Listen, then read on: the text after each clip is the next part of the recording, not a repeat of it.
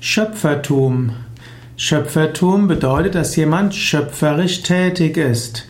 Man kann sprechen darüber, dass man sein Schöpfertum entfalten will.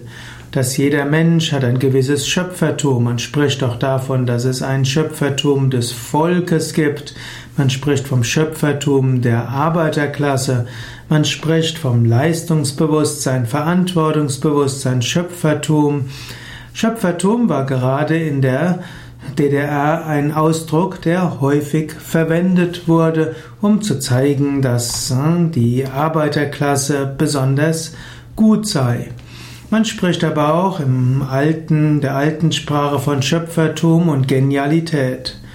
Es gibt die Aussage, dass ein Genie besonders schöpferisch ist. Und äh, das schöpferische Denken gilt als etwas besonders wertgeschätztes, gerade in der bürgerlichen Gesellschaft, mindestens in manchen Kreisen der bürgerlichen Gesellschaft. Schöpfertum als Eigenschaft von Brahma. In der indischen Mythologie gibt es Brahma, Vishnu und Shiva. Brahma ist der Schöpfer, Vishnu ist der Erhalter, Shiva ist der Zerstörer.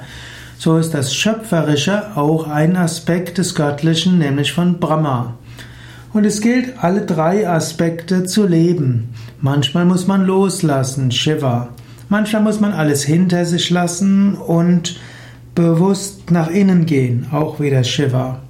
Manchmal muss man sich um Gerechtigkeit kümmern und dafür sorgen, dass alles seinen geordneten Verlauf nimmt und dass es friedvoll zugeht.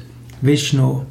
Aber manchmal muss man auch schöpferisch sein, kreativ sein, bereit sein, Neues zu tun, seine Schöpferkraft entwickeln. Brahma.